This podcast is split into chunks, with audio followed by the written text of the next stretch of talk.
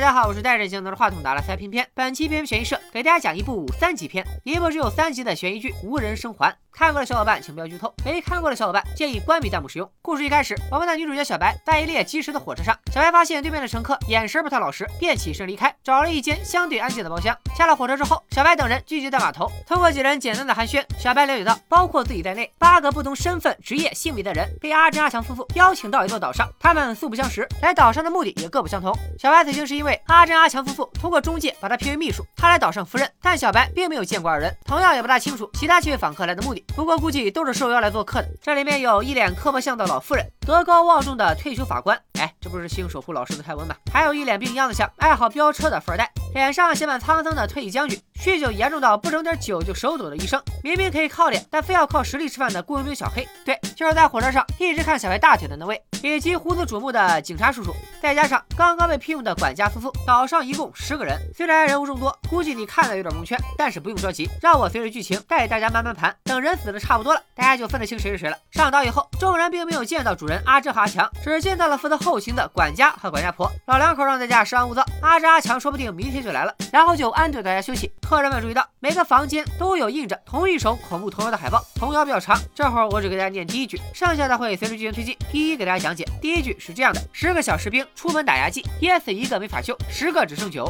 他这个尿性，肯定是得死人。大家来猜一猜，谁是第一个倒霉鬼？除了这首童谣，餐桌上有十个玉雕小人，看着还挺别致的。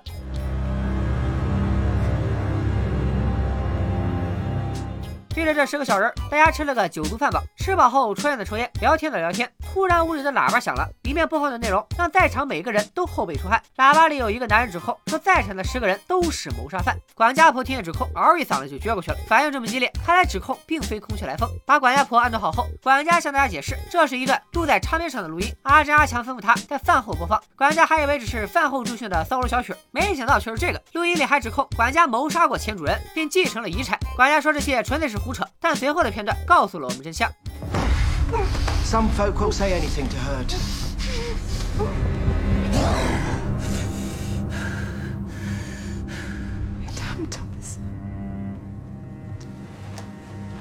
见管家这么头铁，其他人也都是否认三连。我们是我没有别瞎说，但也有实诚人。小黑举手发言，说自己当兵的时候确实杀过人。对枪林弹雨里走出来的小黑来说，杀人这种事儿没必要隐瞒。可其他人就坐不住了，他们都握住白莲花人设不撒手，纷纷起跳，锤小黑是个杀人狂。是不是你小子骗我们上岛，想把我们杀光？见人们七嘴八舌，争个不停，真的见识过很多杀人狂的法官发话了。按我多年经验，小黑顶多是个军队里的工具人，不给他下令，他都不敢掏枪。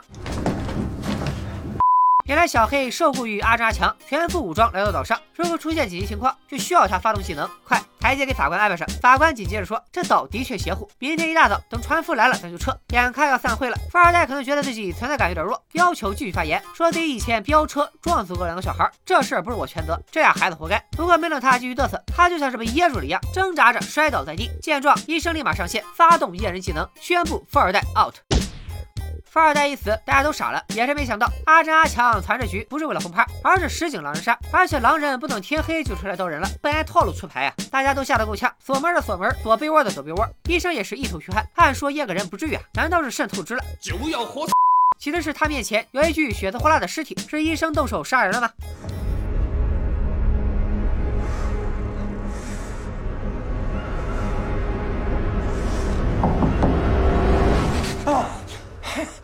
嗨，原来是一场梦，就当是一场梦。但日有所思，夜有所梦。医生曾经失之害了病人的事，应该是没跑了。此时天已经亮了，叫醒医生的正是管家。只见管家一副生无可恋的模样，原来管家婆也领了便当。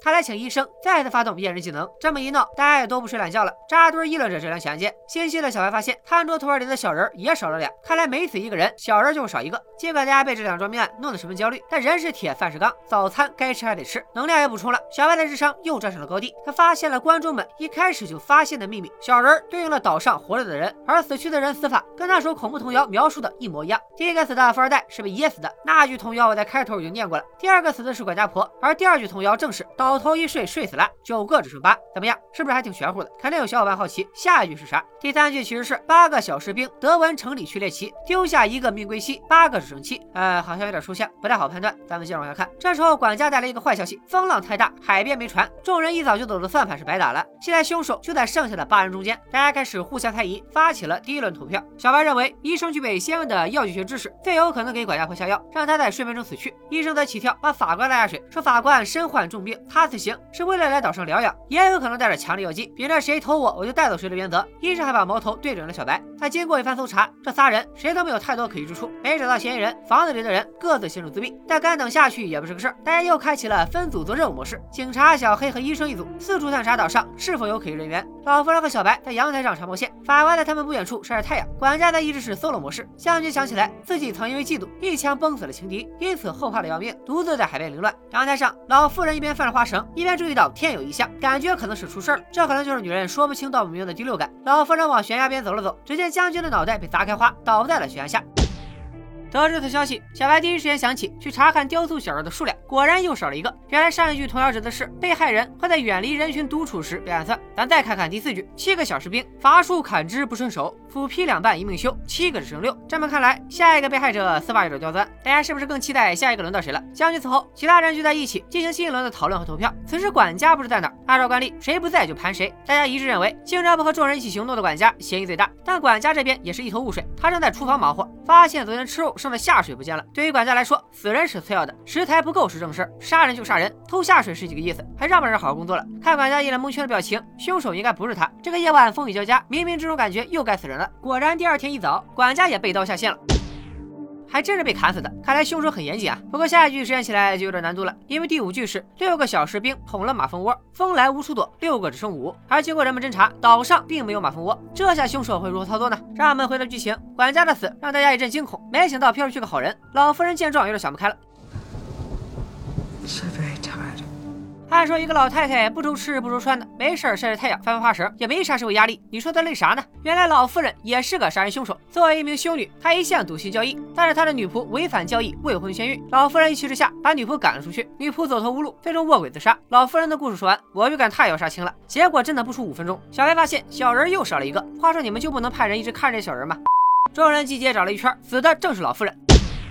老夫人是被刻有逼疯这样的匕首刺死的，惊不惊喜，意不意外？源于故事里人物众多，死法也各不相同。我们中场休息一下，复盘一下目前场上的局势。现在死掉的是富二代、管家婆、将军、管家和老妇人，还活着的是小白、法官、警察、小黑和医生。这其中，小白、法官、医生以及管家都曾被认为有嫌疑，但管家已经死了，可以把他排除。肯定有小伙伴问：偏偏你少说俩人啊？阿珍、阿强哪去了？请允许我开一个脑洞，会不会是因为这帮人都干过杀人越货的勾当，所以阿珍、阿强把他们骗过来，逐一猎杀，替天行道？带着疑问，我们继续往下看。处理完下线选手的尸体，小黑突然发现自己锁在抽屉里的手枪不见了。这事儿触动了人们的神经，大家开始了新一轮的讨论和投票。但医生和警察都认为小黑监守自盗，他就是杀人凶手。小黑也不甘心默默被锤，发起了一波强力反击。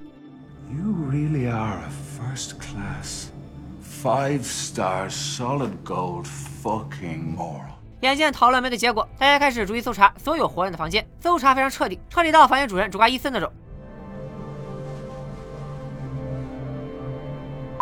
打扰了，应该是这样式的。尽管如此，不仅枪没找着，在场所有人的物品也没有任何疑点。众人决定干脆先吃饭。失去拥有做饭技能的管家，大家只能靠罐头续命。然而镜头一转，没有人发现丢失的枪其实就藏在书房标本熊的嘴里。难道凶手是那只熊？大家一致认为，枪肯定是被这五个幸存者之一拿走的。为了防止有人打黑枪，众人提出一套行动准则：以后不能两个人单独行动，但可以成群作业，或者一个人静静。法官就选择一个人静静。不合群的法官让其他人产生了警惕，大家便聚在一起，把票归给了法官。投完票，夜已深，小白提出该睡美容觉了。可进了屋子，怕被杀的小白神经过于紧张，自己吓自己晕了过去。是不是有种似曾相识的感觉？难道下一个 out 的会是小白吗？没想到，小白只是虚晃一枪，被盯上的其实是刚被票出去的法官。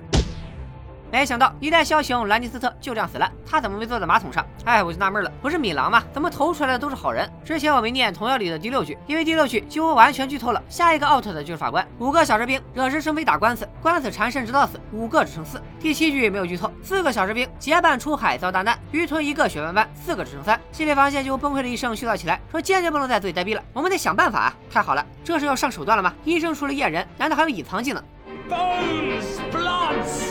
balls! Just this, this, this, this parade, endless parade. 闹了半天，医生的隐藏技能是打碟，欢乐的时光总是短暂的，眼瞅着派对就结束了。小白和小黑表示没嗨够，鬼鬼祟祟的又续了一场。另一边，警察无意间看到医生一个人跑出房子，认准了医生有问题，这是凶手要跑路的节奏。警察叫上正在 happy 的小黑，奋起直追，但却不见医生的踪影，两人只好无功而返。等小黑回到房间，他丢失的手枪竟然就在床上，手枪失而复得。剩下三人一致认为医生就是这一切的始作俑者，枪是他偷的，现在又还了回来。他还使了一招红飞鱼戏法。至于什么是红飞鱼，说白了就是医生给自己安排了一场失踪戏码，让其他人以为他也被谋杀了，从而洗清犯罪嫌疑。既然已经锁定了罪魁祸首，躲着他不就完事了？三人决定到海边躲船来。小白、小黑迅速收拾好细软，向海边进发。然而警察却没跟上来。刚才开会的时候，警察一顿忏悔，说自己曾对一个少年犯动了私刑，活活给孩子打死了。警察不会是想不开了吧？两人回到房子里查看，发现警察已经 game over。尸体上面覆盖着那只狗熊标本，看来凶手果然是熊。哎，咋没让透露出牌啊？这其实是第八个死者的剧本。三个小士兵动物园里耍，狗熊一巴掌，三个只剩俩。别急，鱼吞一个雪白斑大尾马上出现。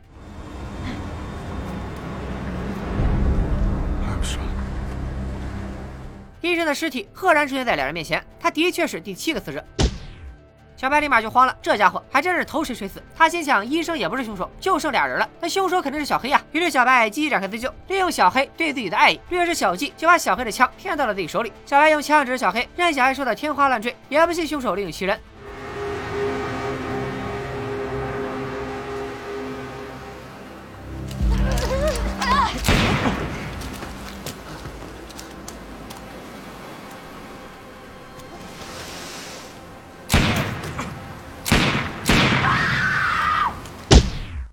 杀完人，小白并没有松了一口气，因为他也有不堪的过去。在给一个小富二代当家教的时候，小白和小富二代的叔叔小长脸相爱了，但因为小富二代的存在，小长脸没能继承哥哥的财富。为了让小长脸继承遗产，自己也能在婚后当个阔太太，小白怂恿富二代游到海域深处，任他淹死在了海里。可小长脸没有买小白的账，他深知体育老师出身的小白不可能救不了一个小孩，杀了我侄子还想进我家门，咱俩肯定是吹了。让我们从小白的回忆回到荒岛上来，上一次他是间接杀人，这次却是亲自动手，这让小白彻底崩溃。他鬼使神差的走回房间，房间屋顶的钩子上已经准备好了一根吊绳，这绳子是谁放的呢？小白没有心思多想，他主动把脑袋伸进绳圈，明显是不想活了。还记得那首童谣吗？最后几句是：独日把命夺，两个只剩一，一个小士兵落单孤零零，悬梁了此生，一个也不剩。小白和小黑的命运也早就被言中了。就在这时，房间门把手被转动，神志不清的小白还以为是死去的孩子来勾魂了。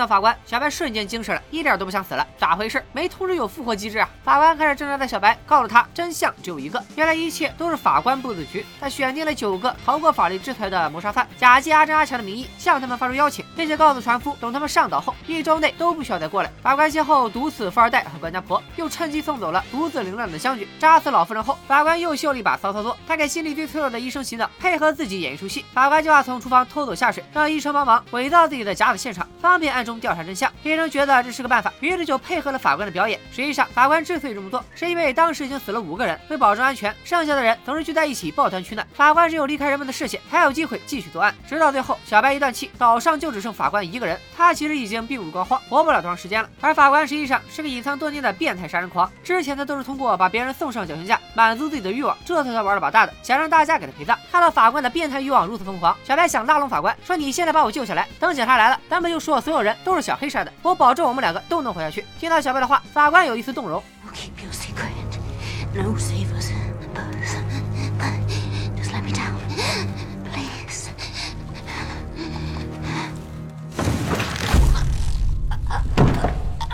法官秉承着无人生还的想法，拿着小白用过的手枪回到了客厅。他擦掉枪上的指纹，垫着手绢给自己来了一下。没想到最后一刻，法官还要嘲弄一下警方，给他们设置一个难解的谜题。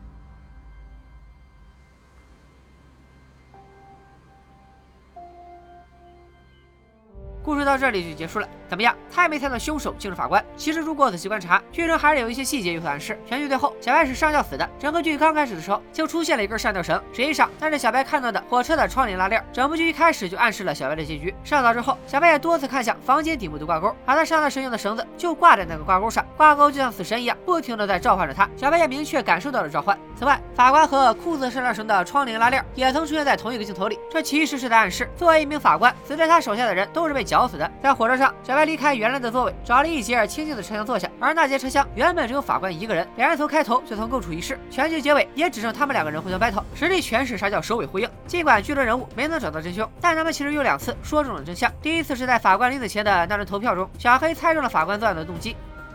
Killer and Wargrave have in common cause the same thrill from handing out death. 的确，法官一直以来就对杀戮充满兴趣。尽管作为法官，他有不少机会判定别人生死，以及目睹行刑现场，但他还是对亲手杀人有着强烈的渴望，并且不甘于仅仅制造普通的谋杀。他的野心是完美犯罪，因此才布下这个局。第二次，小白猜对了法官的作案手法，当时只剩小白、小黑和警察。小白提出了红飞鱼谬误的概念。红飞鱼是一种被腌制过的鱼，气味强烈，一般用作训练猎狗对气味的追踪能力。红飞鱼谬误的意思则是用事件 B 将人们的注意力从事件 A 上引开，从而让事件 A 不受干扰的继续推进。小白认为，医生就是借用了这个方法假死，好让。大家转换怀疑对象，小白的思路完全正确，但懂得玩这一手的实际上是法官。法官通过假死转嫁了嫌疑，人们一般都会认为死人不会作案，因此消除了对死者的怀疑，将注意力投向其他可能犯罪的人，而真正的凶手法官就有机会不被打扰的继续作案。而且这里的红飞鱼谬误存在着二重性，剧中法官通过设置红飞鱼扰乱了其他人的视听，剧作之外，观众也为这条红飞鱼诱导把注意力转移到了别处。九个人死亡的顺序也是这个法官精心安排的，在他的标准框架里，罪孽越轻的人下线越早，免受恐惧的折磨，比如自大无知的富二代和胆小的从犯管家婆。罪孽越重的死得越晚，杀了人还觉得理所当然的小黑，明知道有罪还死不承认的小白就被排在了最后。而那首像预言一样的童谣，则是为了给整个事件增添更多的诡异气氛。这个排序的精妙之处还在于，前面几起案件都是法官亲自动手，但是只有小白和小黑的时候，两个人已经交流到了极致。九个人里面最头铁、死不认罪的小白，其实心里最清楚自己罪孽深重，因此自从第一个死者出现，他就最紧张、最敏感，并且怀疑一切。失去理智的他可以做出任何事，甚至是杀死喜欢的人。就这样，法官借小白的手干掉了最后两个目标。而整个剧作能有这样的呈现，扎实。的原著实在功不可没。同名小说《无人生还》是地表最强劲的小说家阿加莎·克里斯蒂的经典作品之一。就算你不熟悉阿加莎这个名字，你也一定听说过《东方快车谋杀案》《尼罗河上的惨案》这些经典作品。《无人生还》这部小说，很多人将它定义为这个模式的开创作品，但我更愿意用开山作品之一来形容，因为暴风雪山庄模式并不是阿婆的首创，但这个模式的确是通过他的作品才广为人知。所以，暴风雪山庄顾名思义就是一群人被困在一个相对封闭的环境中，比如因为暴风雪天气而与世隔绝的神秘山庄、孤岛、密室等等。随后发生了一些古怪的事情，可能是成员离奇死亡，甚。至是时间、空间等元素发生错乱，光连这个名词解释，可能还是会觉得陌生。但实际上，这种模式也已经在柯南里见过一百次了。山中蒙特怪杀人事件被召集的名侦探，就是非常典型的暴风雪山庄模式。此外，大家比较熟悉的致命 ID、小岛惊魂、禁闭岛，还有国产影片《风声》，都使用了这个套路。但直到今天，提起暴风雪山庄模式，人们首先想到的仍然是《无人生还》，而不是其他更早的作品。主要还是因为阿婆的故事兼顾了通俗文学和严肃文学的特点，在故事情节上，《无人生还》包含了谋杀、背叛、偷情等吸引人眼球的刺激桥段。结构上也使用红飞鱼谬误以及恐怖童谣。营造了非常强的悬念感。此外，阿伯也在故事中探讨了一些有关人性的议题，比如法官天生嗜血，向往杀戮，但他处决的又都是有罪之人，到底该如何看待他的行为？再比如，老夫人遵循教义，摒弃了未婚先孕的女仆，女仆最终自杀身亡，这场悲剧又该怪罪于谁？本期编编学社推荐作品《无人生还》，创意指数八点零，逻辑指数八点零，悬念指数九点零，反转指数八点五，上岛指数七点零，豆瓣评分八点三分，阿莱格 B B 评分八点零分，编编给出的悬疑金蛋值八点一分，强烈推荐。实际上，《无人生还》有 N 多个拟人化版本。今天讲解的这部是 BBC 纪念阿加莎诞辰一百二十五周年推出的翻拍作品。不只是这一部，阿巴还有大量精彩的作品曾被翻拍，其中有不少拍的相当经典。大家想看哪部的解说，就在评论区和弹幕里疯狂点播吧。本期再看过五千，下期咱们立马安排上。拜了个拜。